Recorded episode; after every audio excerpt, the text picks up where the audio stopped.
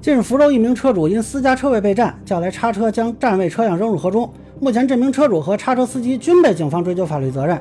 对此，有网友支持这位车主的做法，更有媒体提出，对占车位不挪车行为，由警方按照扰乱公共秩序处理。那么，这个说法可行吗？大家好，我是关注新闻和法律的老梁，让我来跟您聊聊这事儿。那这个叉车的视频，相信很多人都看过啊。本来我觉得没啥聊的，这个事儿很简单啊。你车位被占是对方侵权，但这个侵权并不具备紧迫性跟危险性，所以显然不能用损毁对方财物的手段来维权。那类似的事情呢，也发生过很多次了啊，也不是第一次追究刑事责任。那我看还有人出馊主意啊，说是不是假装有病就行了？然后还有人引用紧急避险规定啊，这个 就属于瞎出主意。你该不会以为有病没病靠嘴说就行吧？那不得事后鉴定吗？那一般遇到占车位，哎，都是先跟对方联系，然后沟通吧。你完全不沟通，上来就搞破坏吗？那你有这功夫沟通，你为啥不打车不叫幺二零呢？不是说你上嘴唇扔下嘴唇啊，然后这就紧急避险的。这个危险性必须是可证明的，而且手段不能超出必要限度啊。你比如说现在着火了，发现有一个车它堵在消防通道，消防车过不去，那消防员给他弄一边去，这是可以的。那消防员也不能说专门把他给拉到河里去。你有病的话，你还有功夫把他给扔河里？那看来你这病也不是很着急啊。当然了，很多人对于这个霸座行为呢也是很不满，然后有很多网友呢就啊对这个车主表达了支持，有人说他干得好，有人说他出了口恶气。我觉得大家这个情绪呢可以理解，但是你支持他是打算替他赔钱呢，还是打算替他蹲监狱呢？所以就真出了这种事儿啊，如果这个车主是我的朋友，我当时在场肯定不能支持他这种做法啊。如果说我的朋友想要效仿，我肯定也是要反对的。因为当事人可能遭到法律的追责，那我肯定是要劝他嘛。所以我特别好奇的是，就那个叉车司机，你为什么要配合这个事儿啊？你跟这个事儿完全没有关系啊！要不是傻呢，就是坏。前者就是不知道这车是谁的，以为车主自己耍玩儿；后者呢，就是他以为让车主承担责任，他可以没事儿。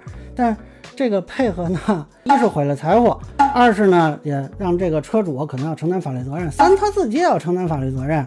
其实他当时劝几句，或者说啊，把这个车挪一边去啊，犯法的事情我可不敢做。老板你消消气啊，咱们穿新鞋不踩臭狗屎，对吧？完全可以避免这个结果。那你是车主的朋友，你在当时在边上的话啊，你是劝解你还是拱火呢？所以啊，我肯定是不愿意当舆论场的叉车司机啊，至少不要让人以为这是可行的，以避免其他人效仿。我觉得这是作为内容生产者在舆论场发声的一个基本原则啊。那么也有网友问说，这个车主的损失该怎么办？这该怎么办怎么办呀？这。这个维权途径他一直在啊，是这个人他自己放弃了合法的维权途径。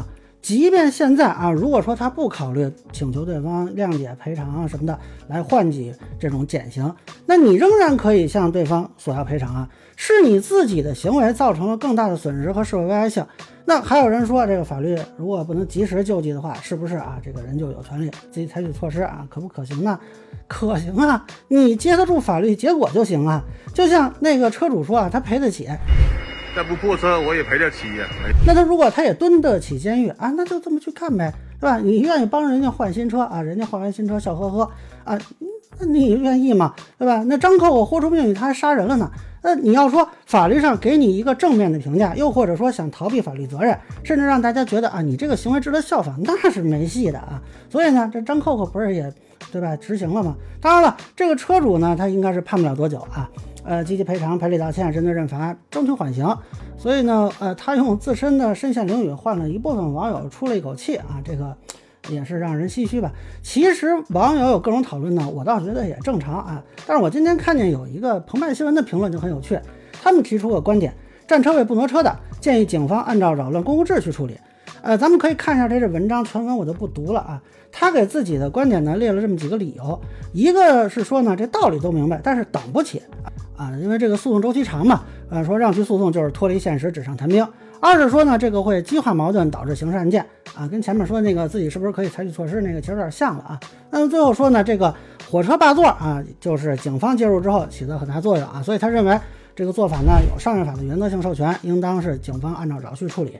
呃，这里呢，我觉得存在几个地方值得商榷啊。首先说这个车主等不起，呃，确实。那请问您觉得其他民事主体谁等得起呢？啊，就您这车主的时间是时间，那被欠债的债主。呃，智商的这苦主，遭受财产损失的其他人，遭受性骚扰的女性啊，知识产权被人侵犯的人，通行权、相邻权被侵犯的人，他们的时间就都不是时间吗？那如果按照司法成本不想支付啊，呃，我不愿意走这个诉讼周期，我就要警方来处置的逻辑，那所有的民事纠纷都可以按照这个理由要求警方处置。坦率说，从损失程度和紧迫性看，车主的这个事儿的优先级恐怕还排不上号啊，因为一般来说这个是有替代方案的，你可以打车走嘛。那有些人他被欠债，可能他生活就陷入困境，甚至啊，比如说有些病人他生命持续都有问题了，那你跟他比吗？那同理，你觉得占位可能导致这种刑事案件，你就没想过其他民事纠纷也可能导致刑事案件吗？那还是一个道理吗？这个债务纠纷导致的刑事案件，甚至催生非法的收债行业，你像乳母案都已经导致命案了，这个优先级难道不比这个占车位的问题高吗？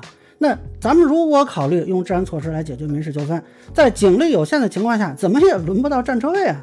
而且呢，这个里头有一个根本的错误，就是如果类比铁路霸座问题啊，其实就是混淆了警方处置治安事件和普通民事纠纷的区别啊。咱们说警方介入铁路霸座，是因为这俩人单纯的座位纠纷吗？那是因为其中一方本身有单独的扰序行为啊。呃，一般来说是这个人他不服从列车员引导，甚至有吵闹、辱骂其他人啊、攻击警察的行为，这时候才会对他进行治安处罚。其实你对比一下就能看出来，铁路霸座有两个先决条件是车位纠纷不具备的。首先是双方当事人在场，那么当事人是否采取行动、采取什么样的行动、采用何种态度，甚至双方当事人身体情况都一目了然啊，这个人是病了啊，倒在这儿了，还是怎么个情况？而车位纠纷大多数不可能。第二，对于争议归属呢，这个铁路霸座问题是有第三方判断机制的，也就是列车员可以判断这个座位是谁的。那么警方不用对民事纠纷本身做判断啊，只判断谁在不服从列车员的判断和引导就可以了。而车位纠纷现在就没有这么个判断机制。那对于民警来说呢，呃，这是一个民事纠纷，他没有权利做这个判断。那可能有人要说了，车位纠纷能不能让物业来判断呢？啊，这个就可能对。铁路工作人员和物业的定位产生了误解啊！铁路是得到国家行政法规授权的，明确要求旅客配合铁路工作人员引导，而物业并没有这么高的权限。那举个非常简单的例子，你在列车上被发现票有问题，让你补票你不补，那列车员可以直接叫乘警把你带走啊，因为你对抗他的引导嘛。那你在小区不交物业费，物业能叫派出所把你带走吗？那物业不是也得走诉讼程序啊，让你交物业费吗？那中间可能也是一个周期啊。那如果物业也说，哎，我等不起，我这诉讼周期太长啊，我这个矛盾可能发生刑事案件啊，我这个物业费它有啊公共区域部分的啊，那然后让警察按照治安扰序追究业主责任，你觉得这是合法的吗？那么在这个时候呢，呃，车主啊，他可能知道说车位是谁的，但是这个就跟债主说知道对方是不是欠自己钱一样。呃，警方是没有办法去做这个判断的。你知道不代表警方知道，呃，警方也不能说仅仅因为，比如说这个欠债人态度不好，他不愿意还钱啊，就把他抓走。同样啊，这个车位发生了纠纷，他也不能仅仅因为这个人态度不好，他不愿意挪车，就把他给抓走。你如果确定要借助国家强制力，只能依照现有的法律途径走诉讼，这是保障国家强制力不被滥用的一个基本制度。所以这个事儿的根本问题在于呢。对于民事纠纷，公安机关是没有裁量权的，一般遇到了也只能采取调解的做法。对于民警介入经济纠纷，公安机关是有明令禁止的啊！我不认为有上位法做过类似的授权，公安机关也不太可能单纯因为车位纠纷来介入这种事情。当然了，我同意说啊，现在对小额诉讼应当做一定的改进。其实目前法院系统对于一站式多元纠纷解决和诉讼服务体系建设也包括这个内容。所以其实如果真的走法律途径，并不像很多人想象的那么难。啊，也可能比如在调解阶段就解决了，那这个呢也是需要法院系统呃有更多的宣传啊，最好能出台更多的这种人性化的服务和对接社区基层组织的服务啊。另外一方面呢，我也说过很多次了，这个目前的损害赔偿机制啊，惩罚性赔偿还是比较少。你像食品安全法那样说赔偿十倍的措施啊，是不是可以考虑借鉴？当然这是立法层面该考虑的。那么在司法层面呢，我觉得法院其实应该更多的考虑禁止令。啊，当事人呢也应该尽量申请，尤其是诉前禁止令的使用。那么以前处理民事纠纷，呃是有过不错的效果的。这样呢，呃只要一起诉，那比如说事实比较清晰，你自己也比较有自信能赢下来，那就先下禁止令，让这个人的车位至少不许去占啊，或者说这个人车就不能进小区去停。那到时候着急的可能就是占车位这个人了。呃，如果违反了禁止令啊，轻则是司法拘留罚款。重了，刑法规定的拒不执行判决裁定罪啊，了解一下啊，我倒要看看这占车位的有多大决心。总之呢，法律层面还是有很多空间可以尝试的，也是希望如果遇到霸占车位，还是走法律途径。可能开始呢是麻烦一些啊，我相信慢慢渠道会更加通畅的，而且尝试的人多了，我们也会找到更多的办法，更加的捋顺这个渠道吧。那么占车位的人呢，可能看到更多的人被诉讼啊，也会有所顾忌。我觉得这个问题还远没到说法律失灵的程度啊，也不至于说啊一定要引用治安手段才能解决。